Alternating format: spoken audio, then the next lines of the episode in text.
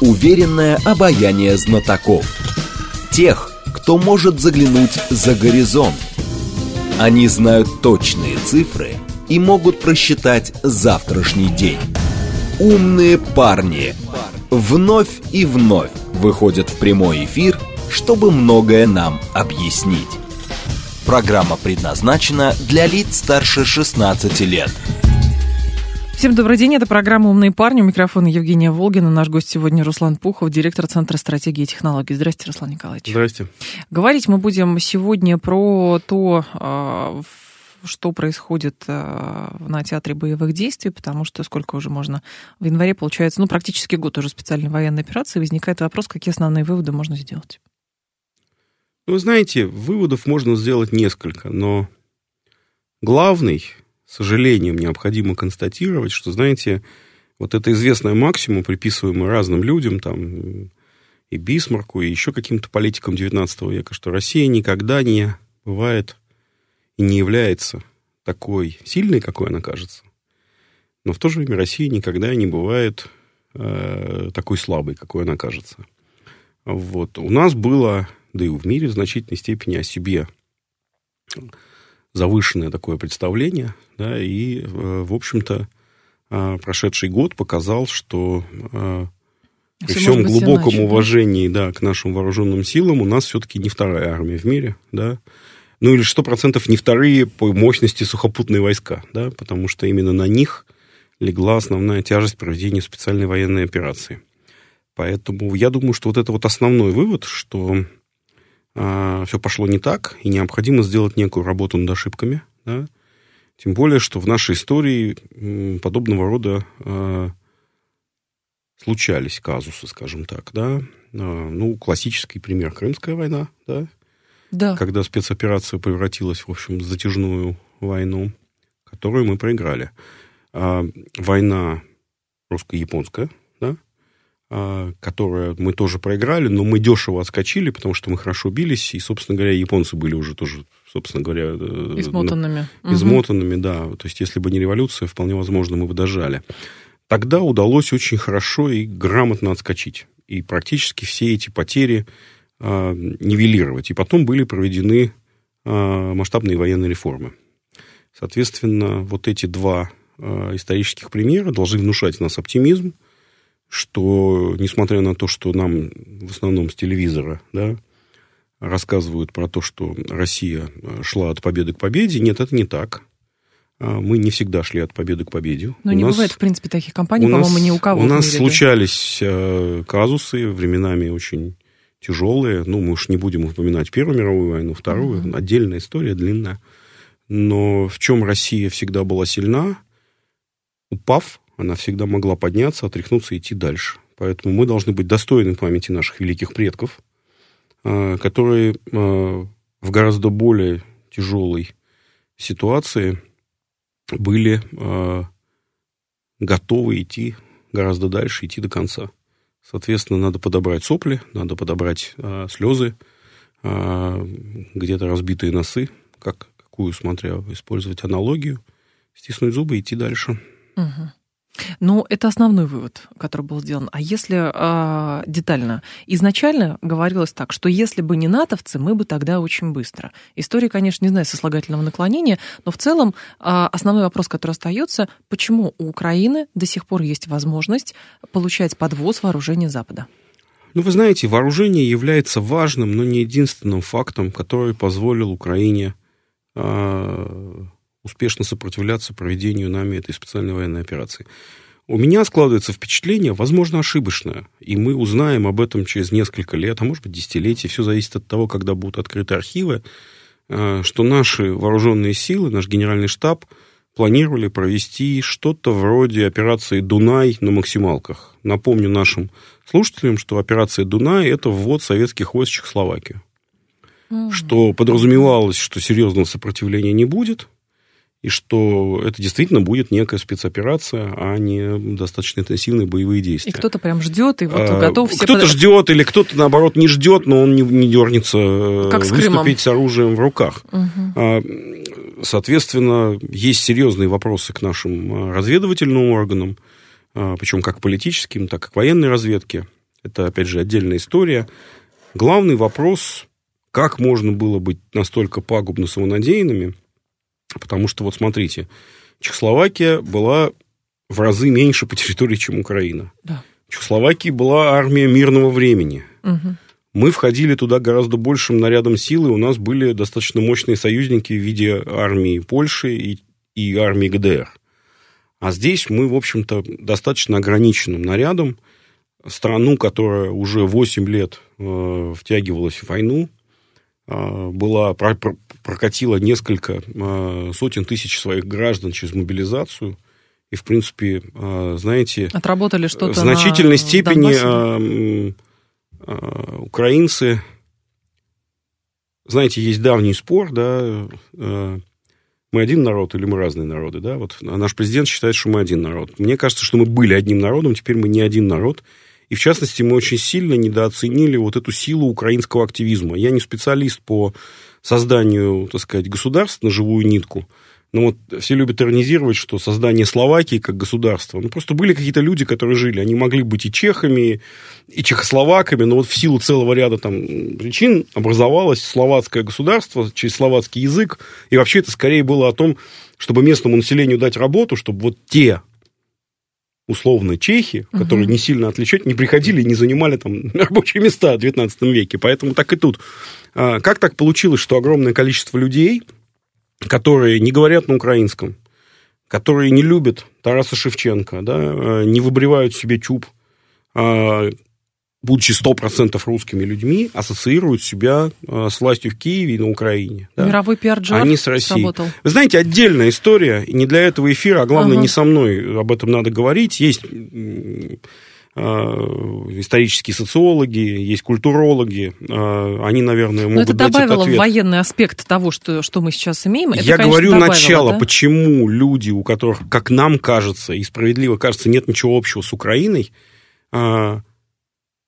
э, воюют за нее, умирают, да, угу. и продолжают это делать на протяжении многих месяцев.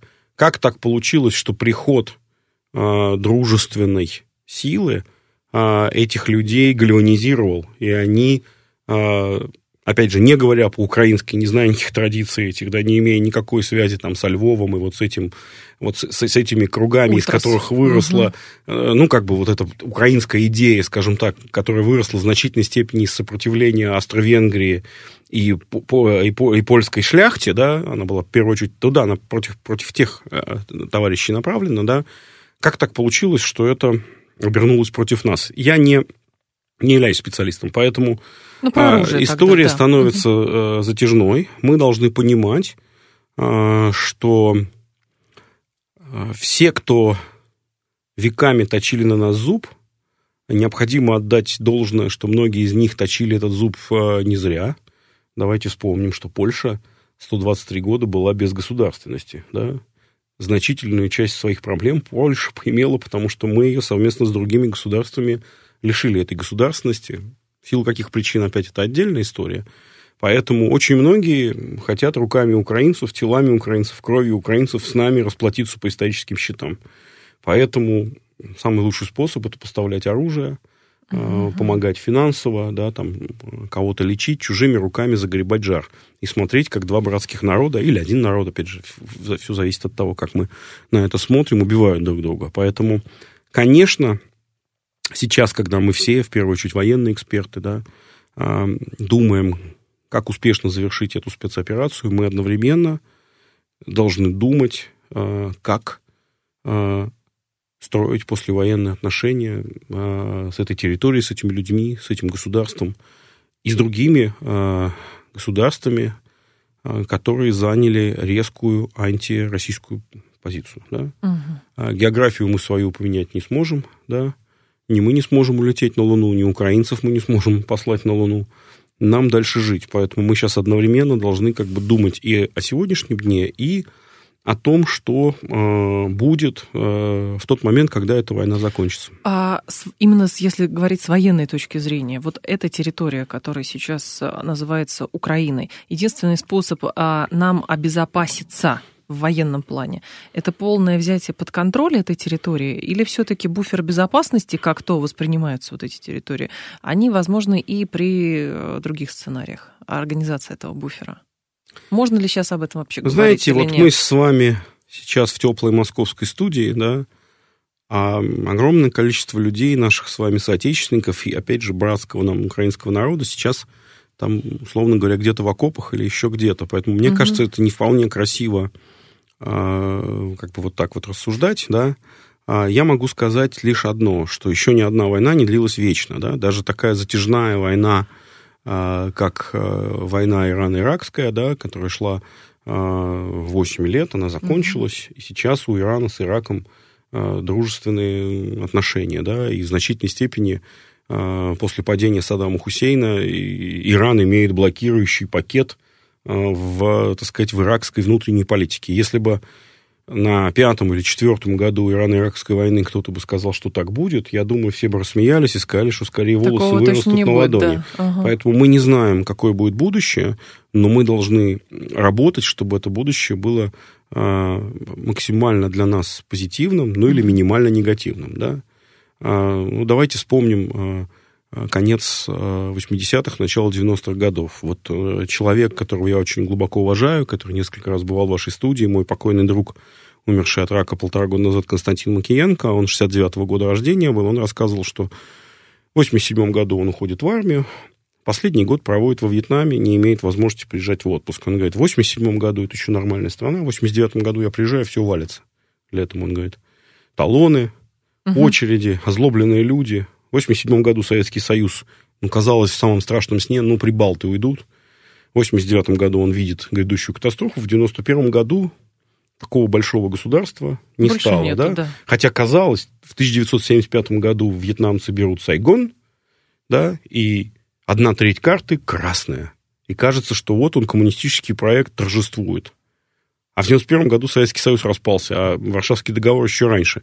Потом мы помним, что после сложных нескольких э, годов 90-х, в принципе, уже в середине 90-х годов произошла первичная стабилизация. Да? Очень большая травма э, для нас была э, чеченская первая война, но, как теперь мы понимаем, на фоне спецоперации на Украине, в принципе, уже чеченская компания, даже обе, покажутся, ну, если не детским лепетом на лужайке, то, в общем, э, не такой уж драматичной историей. Да? Всегда все надо сравнивать сравнение и иметь определенную дистанцию. Угу. Потом тоже, собственно говоря, после распада Советского Союза Россия достаточно быстро э, оклемалась и заняла ведущие позиции сказать, в мире и, там, по крайней мере, в нашем регионе. Поэтому я продолжаю испытывать, э, так сказать, умеренный оптимизм. Вот.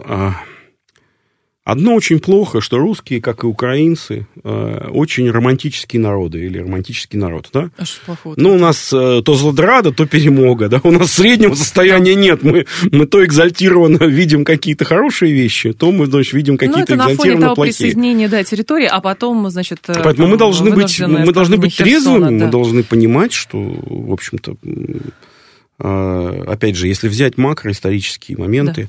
я не являюсь историком, но тем не менее, вот давайте, если уйти от а, каких-то ярлыков, вот если мы возьмем какие-то большие государственные структуры, назовем их империями для простоты, угу. в свое время Китай разрезали и поделили, да, значит, Иран тоже впал в полное ничтожество, Индию захватили и порезали.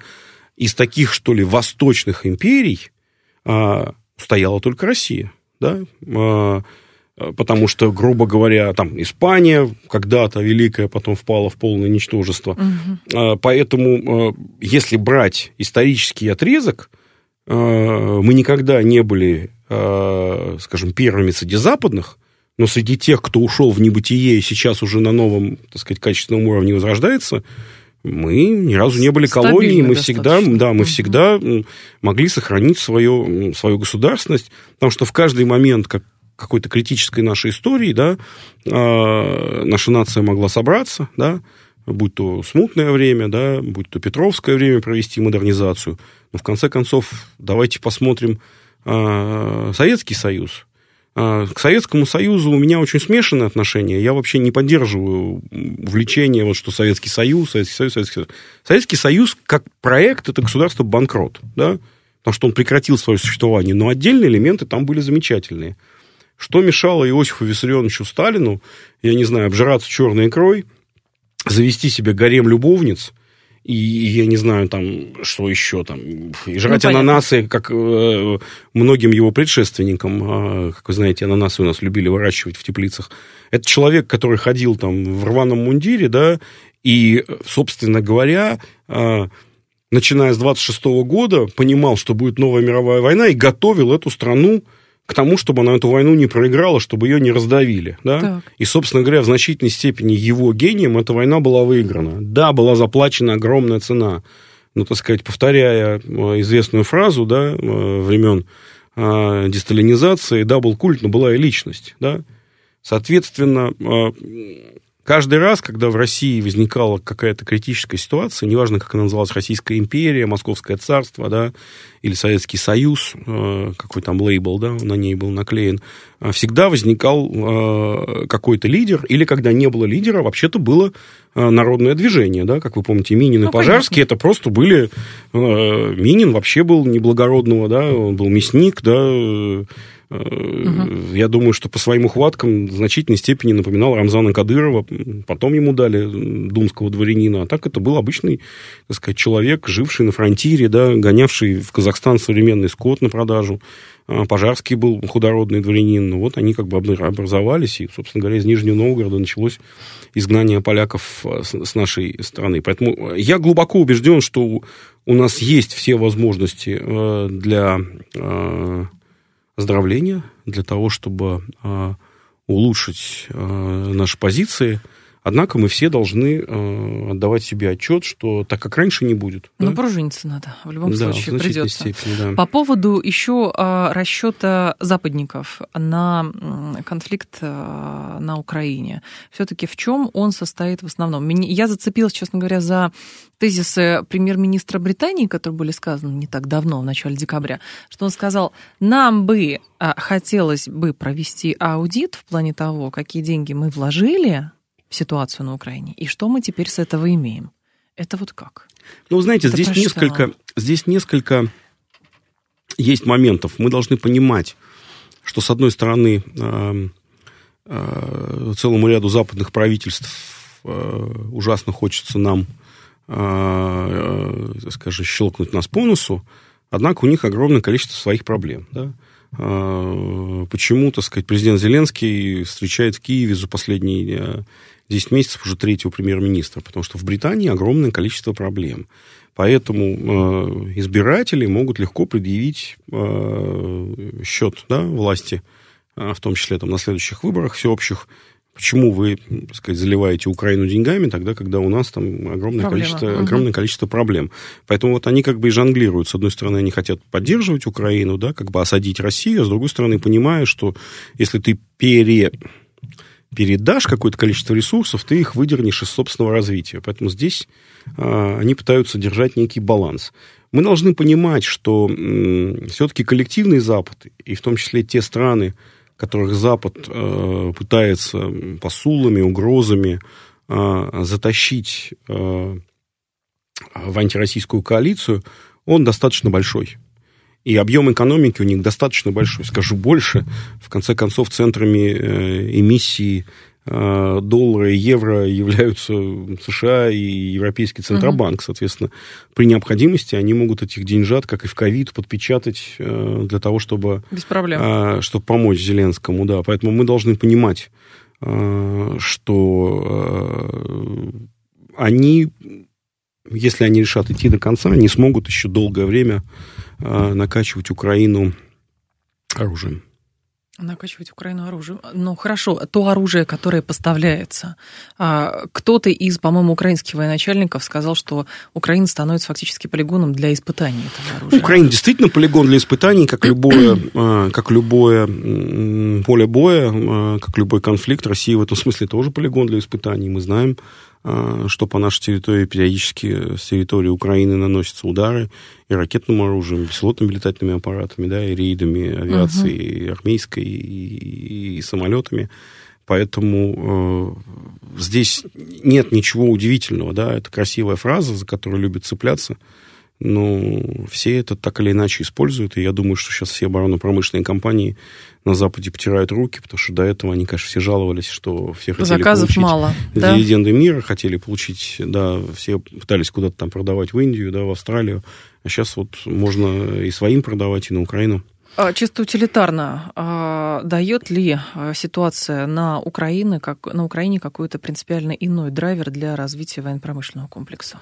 Ну, понимаете, военно-промышленный комплекс, безусловно, любая война, накачка его деньгами дает определенный драйвер к развитию. Да? Война э, – жесткий экзаменатор, позволяющий показать, какие системы вооружений действительно нужны, какие менее нужны, mm. на что-то мы надеялись, ну, там, условно говоря, вспомните, какой был хайп вокруг Искандера. Вот Искандер, Искандер, Вундерваффе. Как мы видим, ни армянам оно особо не помогло, и здесь мы не видим, что были нанесены какие-то ну, какие-то серьезные, а, скажем там, разрушения, повреждения инфраструктуре наших противников, да, то есть поэтому вот это как бы миф Искандера как супероружие в какой-то степени, в общем, на мой взгляд, поблек. А, мы должны понимать другое, что вот Советский Союз, он, собственно говоря, разрушился на пике своей технологической мощи. Давайте вспомним, в конце 80-х годов полетел Буран, да, которого в России нет сейчас. Угу. То есть целый ряд вещей, которые Советский Союз в области военной промышленности достиг, а, современная Россия не может повторить. Ну, возьмем хотя бы а, Ан-124 «Руслан». А, украинцы ужасно любят гордиться, что это их самолет. У них КБ Антонова, но делали это его всем Советским Союзом.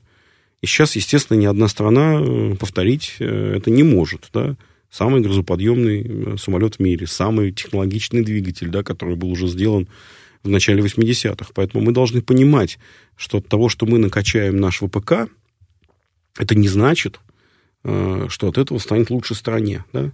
Мы должны понимать, э, что самое страшное, что может произойти во время боевых действий, это впасть в такой технофетишизм. Потому что воюет не танк, не ракета, воюют люди. Да? Соответственно, со- удобно, соответственно у этих людей должно быть там хорошее питание, они должны иметь возможность э, там 6 часов сна в теплых условиях, да, чтобы они нормально воевали, особенно зимой. Обмундирование. поэтому медицинская не, помощь. Да, от того, что у тебя будет э, высокотехнологичный танк, но э, в нем будет сидеть так сказать, недокормленный или недоспавший э, механик-водитель, э, лучше воевать танк не станет. Почему так выделяют многие ваши коллеги как раз а, вот это принципиально какой-то иной, не знаю, новый, поправьте, если не права, подход в плане управления войсками, вот это вот платформенное управление, то, что ставит заслугу Украине? Что это такое?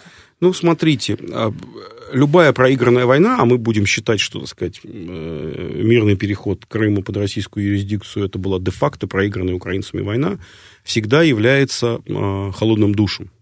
Соответственно, украинцы, а, в отличие от нас, в гордыню не впали, да, потому что нам казалось, вот мы в Сирии победили. То есть у нас в значительной степени было некое головокружение от успехов. У военных так 100%, да, не знаю, как у всего общества. Соответственно, а, украинцы а, стали искать варианты.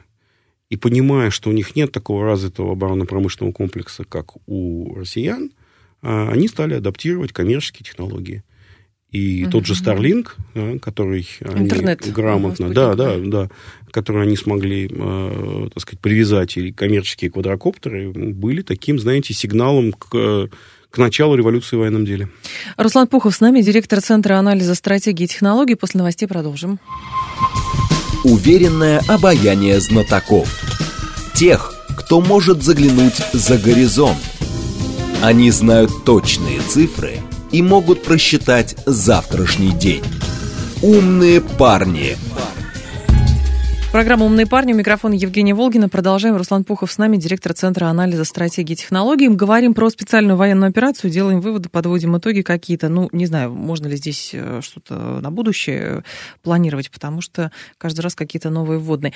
По поводу все-таки, да, э, попрошу закончить по поводу платформенного вот этого управления, к которому перешли украинцы. И многие как раз отмечали, что именно это и позволяло им где-то в общем, качественно, иметь качественное превосходство?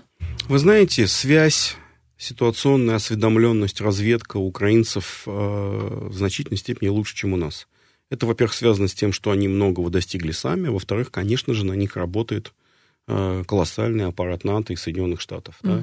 Там, начиная от стратегических беспилотников, заканчивая космосом. Да? У нас тяжелая ситуация с космической группировкой – у нас нет э, частных производителей спутников, которые есть даже в Китае. Да?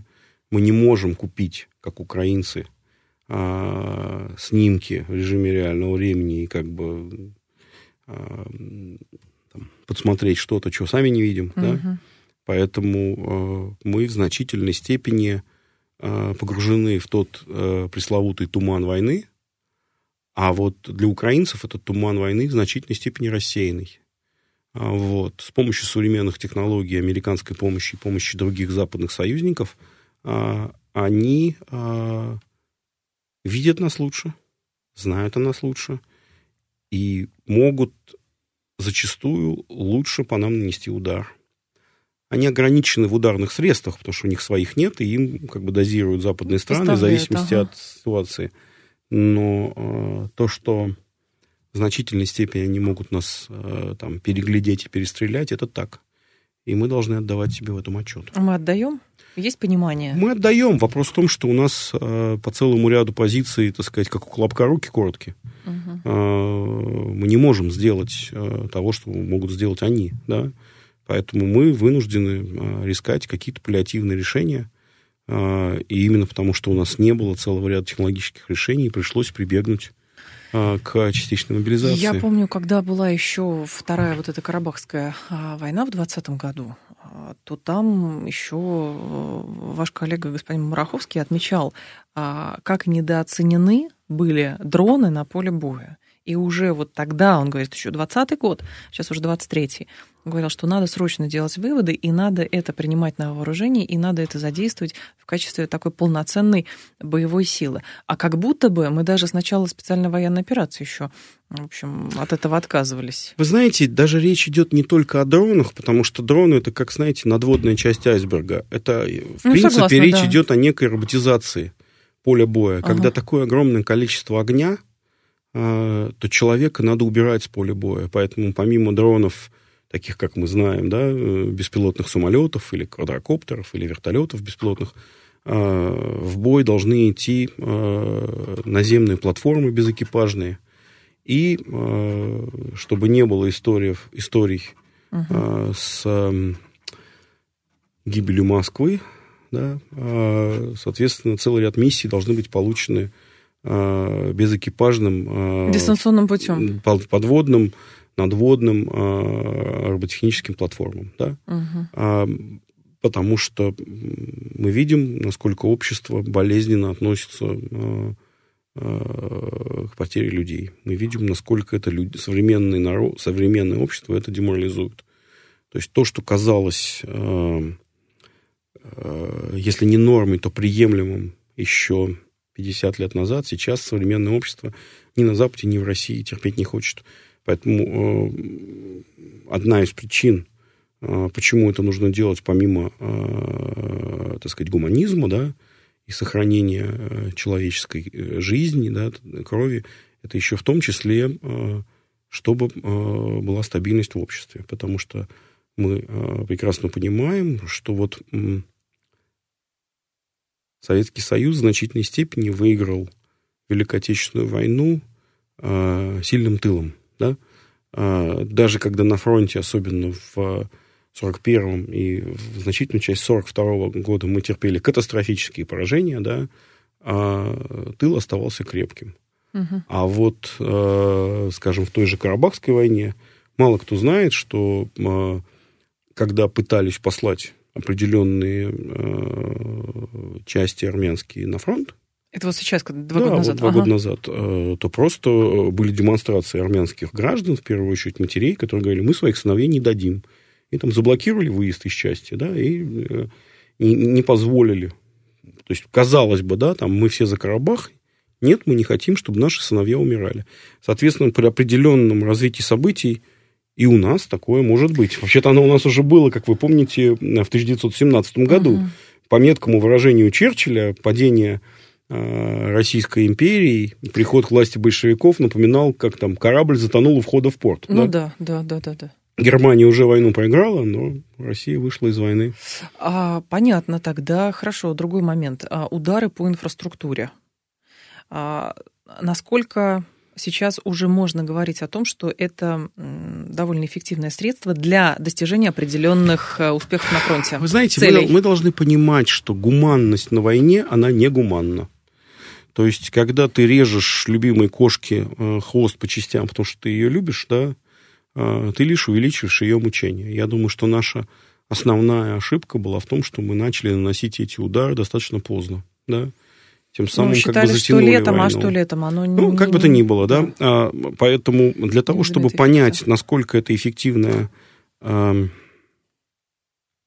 насколько это эффективная стратегия, да, а, надо еще подождать. Для того, чтобы по-настоящему это дало результаты, это нужно, должно проводиться на протяжении многих недель. А сейчас еще, к сожалению, вот этот вот лак, он не, он не очень большой, поэтому нам сейчас пока э, рано говорить, э, это действительно правильный шаг, или это, опять же, какая-то, знаете, попытка наугад куда-то идти. Ну или как это воспринимали, что, а, удары были, потому что был Крымский мост, а потом опять лак по времени какой-то произошел. То есть, условно, это а, не взять инициативу в свои руки, а некое реактивное поведение. Знаете, когда начинаются боевые действия, вне зависимости, как они называются, специальная военная операция, война, Великая Отечественная война, а, тайная операция, а, по моему глубокому убеждению, лучше ударить на 15% сильнее, чем на 15% слабее. И в этом, как мне кажется, э, был наш просчет, что мы э, все-таки попытались нач- начинать проводить эту как бы спецоперацию, там, я не знаю, в белых перчатках и, там, я не знаю, с завязанной, с завязанной правой, правой, правой рукой. Угу. А, вытащил нож, бей, а, достал пистолет, стреляй. Да, это, наверное, звучит не очень, а, не очень корректно, да, это, наверное, звучит жестко и жестоко, но противном случае мы будем иметь то, что мы имеем сейчас. Насколько безграничен потенциал мобилизационный на Украине? Украина достаточно большое государство. И, в принципе, э, при, вс- при всех волнах беженцев количество населения э,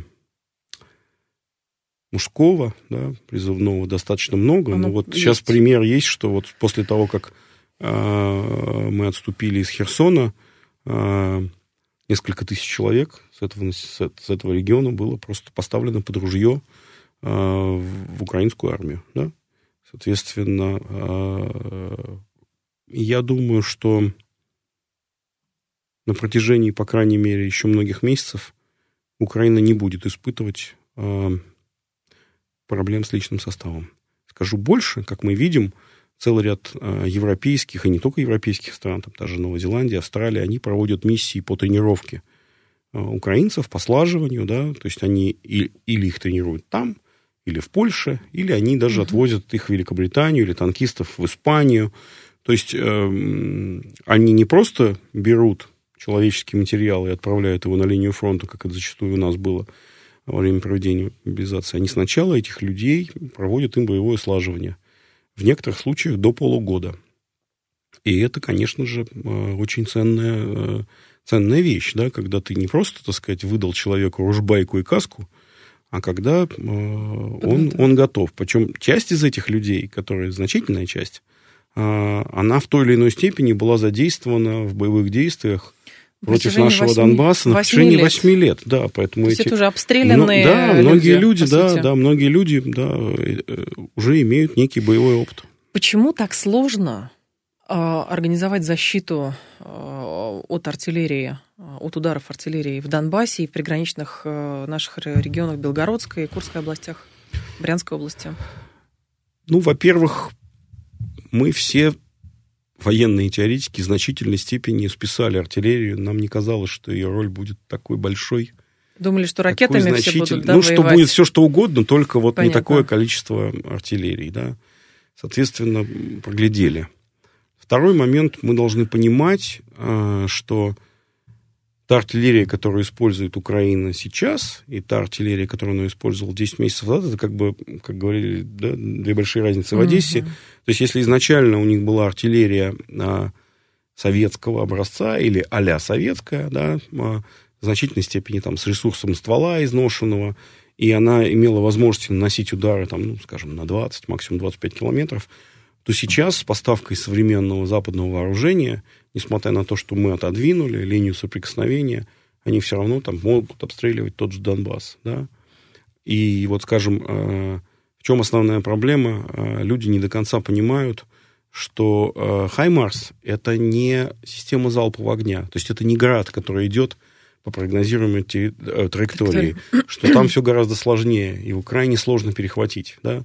А, а если ты перехватываешь, то там просто гораздо больше ракет, да, и поэтому вот в этом, вот в этой дихотомии э, меч и щит сейчас в очередной раз, а, условно говоря, наносить удары в разы проще, чем от удара защищаться. Да? Mm-hmm. В свое время, когда э, к танкам была э, изобретена динамическая защита, вот этот вот, условно говоря, э, танк снова обрел ту определенную мощь. Кстати, у нас значительное количество танков у нас по-прежнему не оснащено динамической защитой. Это при том, что Советский Союз был страной, которая ее изобрела и первую применила.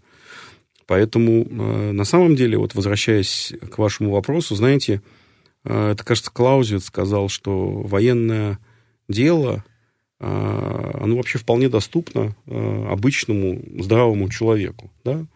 Оно воевать сложно. Так Что? и тут. Э, очень многое понятно. Э, очень многое понятно, что делать, что происходит, но воевать сложно. Это сложный процесс. Поэтому и сложно защитить эти поэтому регионы. сложно защитить эти регионы, поэтому сложно э, проводить наступательные операции. Поэтому приходится в том числе отступать там, из того же Херсона. И вообще любая война, она полна сюрпризов. Uh-huh. То есть эм, как там, знаете, есть такая максима, что э, первой жертвой войны является план. То есть у тебя был план, ну однако, да, а потом как, все, только, да, как да. только начались боевые действия, а, План можно говоря, отложить да, и план, план придумывать отложить, новый план. Да, надо придумывать новый. А почему спрашиваю про эти территории? Потому что с, и про защиту территории от обстрелов, потому что складывается впечатление, что американцы, например, де-факто снимали, эм, сняли эмбарго для Украины на удары соответственно, по нашей территории поглубже. Вот. Означает ли это, что украинцы подготовились для нанесения дальнейших каких-то ударов, а, и у них есть для этого какое-то оружие, системы, в глубокий тыл Российской Федерации. И самое главное, вот эта вот история с патриотами и ракетами Акатомс. Почему так много об этом говорят? Что это за политическая, что это за политическая какая-то манипуляция? Ну, вы знаете, э, современных вооружений на Украине будет становиться все больше. Так. И нам решать наши задачи будет э, все сложнее и сложнее, потому что, э, как вы понимаете, э, те предприятия оборонной промышленности, которые сейчас работают для фронта и для победы, все равно существует технологический цикл. Причем, как мы понимаем, в отличие от времен Великой Отечественной войны, где можно было встать э, у станка, да, там точать... Сколотить. Точать корпус снаряда, да, а, боеприпа... а, а, а боевое снаряжение тебе из Америки прислали, да, а, то сейчас, если у тебя чего-то нет, да, бесполезно работать в три смены, если у тебя какого-то наполнителя, какого-то, я не знаю, там, загустителя хватает на то, чтобы работать в одну смену и произвести X снарядов, угу. даже если ты будешь жить на этой работе, ты не произведешь их в три раза больше. Да? Э, то есть современные вооружения чрезвычайно сложны и чрезвычайно дороги, а, в дороги в производстве и очень по времени затрат на их производство. Да? Поэтому мы должны э, понимать, В этом смысле, если у нас есть возможность где-то подсосаться у каких-то стран глобального юга, надо все мести. Да? Прекрасные вооружения есть в Бразилии, замечательные вооружения есть в Иране. Если Китай готов нам что-то продавать, пусть это не будут боевые системы, а будут что-нибудь, что-нибудь типа Старлинка. Ничем не надо брезговать, нужно убрать гордыню далеко. Все, что позволит нам решить наши задачи. А у нас сохранить... есть гордыня до сих пор на эту тему? Мне почему-то кажется, что у нас есть гордыня. Вообще у нас э, мы, мы в значительной степени, э, так сказать, наказаны э, за некую пагубную самонадеянность. Да? А, и военное руководство, и политическое руководство, вообще и граждане, да, но мы вот как-то... Что, мол, у нас есть ракеты, и мы ею сейчас ну, все у нас, разбомбим. У нас типа вот все, да, вот как бы мы вот такие вот э, чуть ли не богоизбранные, да, а, и нам сейчас, в общем-то, достаточно четко показано, что по-разному бывает. Все у нас, да, у нас все совсем не так, как мы думали о себе до 24 угу. февраля прошлого года. А катамсы и патриоты? Что принципиально поменяется? И насколько, почему это вот... Э, Понимаете, да. ситуация, в, в чем драматизм ситуации? И Россия, и Украина. Украина являются в значительной степени бездонными резервуарами с людьми. Mm. Но есть серьезная разница.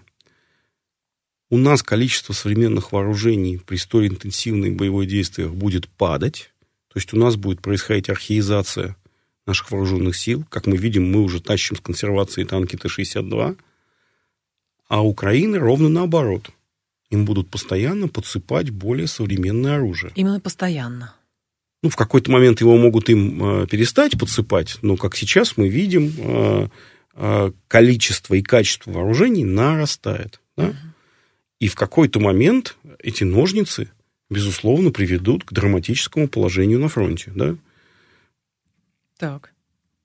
Соответственно, нам необходимо делать усилия для того, чтобы эту ситуацию исправить, чтобы этот риск парировать. Mm-hmm. Мне очень хочется надеяться, что не один такой умный студий радиостанции «Говорит Москва», что и в Генштабе люди не глупее меня сидят. И еще в целом ряде научных институтов и вообще тех государственных ведомствах, которые э, занимаются так сказать, военным и стратегическим планированием. Угу.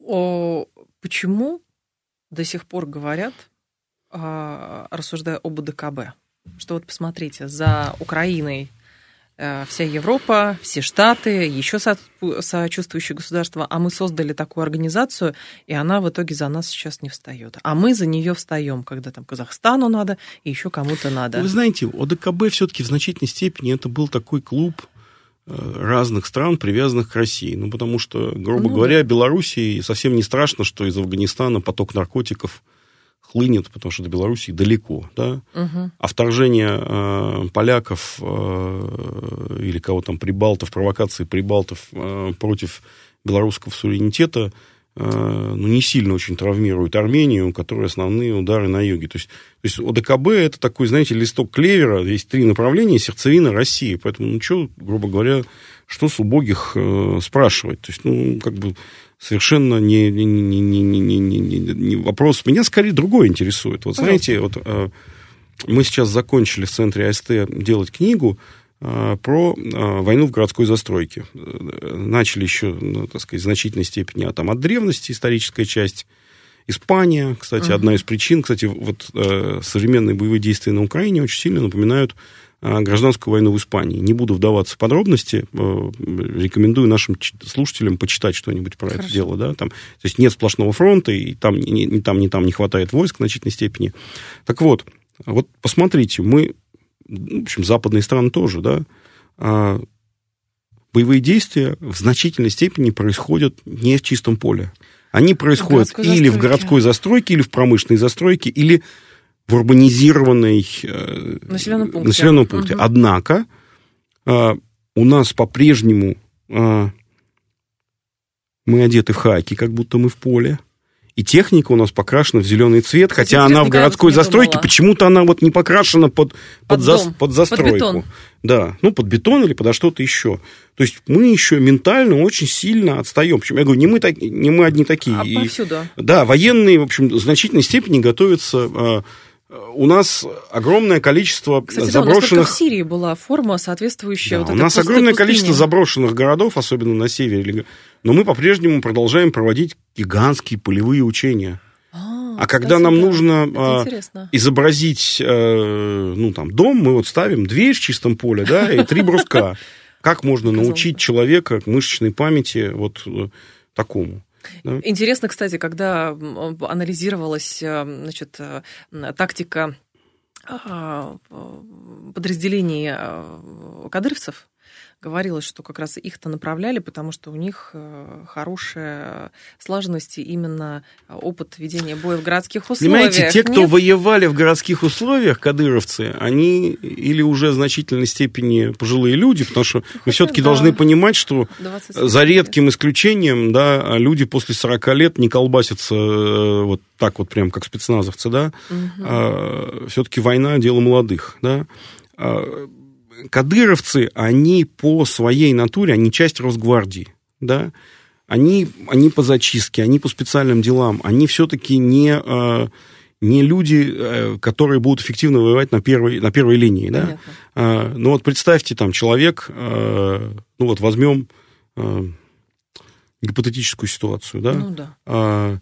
Там, когда Росгвардия там зачищает, там, ну, вот, они идут в двойки, да, один постучал по плечу другого, мне нужно присесть, поменять магазин, да, второй там прикрывает его, смотрит.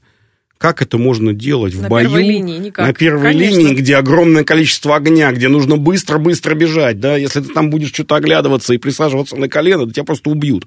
То есть огромное количество навыков, которые э, те же росгвардейцы, какие-нибудь спецназ СИНа или что-то получили для решения своих задач – это ложные навыки для ведения боевых действий на Украине. Поэтому мы должны понимать, что эта война очень много смешала. Очень много из того, что нам казалось будет использоваться, оно не используется. И наоборот, да.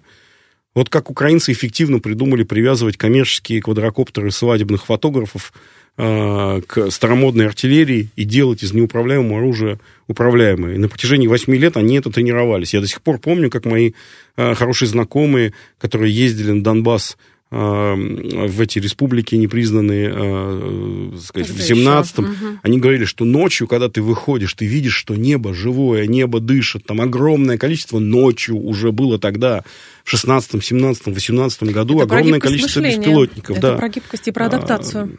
А, это Точно так. совершенно. Вот. А военные, как мы понимаем, люди э, достаточно костные. Вообще человек, как бы, он консервативный, да, Но вы считаете, что просто интересно про я зацепилась про тезис э, ведения, опыт ведения боя в городской застройке и действительно про то, что все в камуфлированные до сих пор ходят, готовясь к большим танковым сражениям, а на самом деле времена совсем другие. Это же, ну, фактически повод для очередной главы военной науки. Ну, то, что э, наша спецоперация на Украине войдет, так сказать, во все аналы, и как мне уже целый ряд моих Э, знакомых, э, как со знаком плюс, так и со угу. знаком минус, там, э, от США до Израиля, от Бразилии до Индии, говорят, что ну вот все, я теперь всю оставшуюся жизнь буду изучать вот эту спецоперацию, и, так сказать, вся моя карьера сделана, этих, там, так сказать, 11 месяцев мне теперь хватит там, угу. и на докторскую, и на, и на 28 монографий. Это, к сожалению, так. Руслан Пухов был с нами, директор Центра анализа стратегии и технологий. Руслан Николаевич, спасибо, ждем снова. Благодарю вас. Далее информационный выпуск.